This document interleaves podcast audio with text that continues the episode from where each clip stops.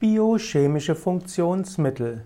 Biochemische Funktionsmittel ist die Bezeichnung für Arzneimittel nach Dr. Schüssler.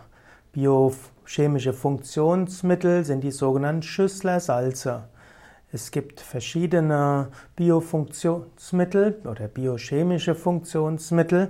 Insgesamt gibt es zwölf wichtigste biochemische Funktionsmittel und die werden in der D6-Potenz angewendet, außer Calciumfluoratum, Ferrum phosphoricum und Silicea, die werden meistens in der D12 angewendet. Es gibt die biochemischen Funktionsmittel als Tabletten, Milchzuckerverreibung, es gibt sie als Salz, als Salben und es gibt sie auch eben in, als Dilutionen, als Tropfen.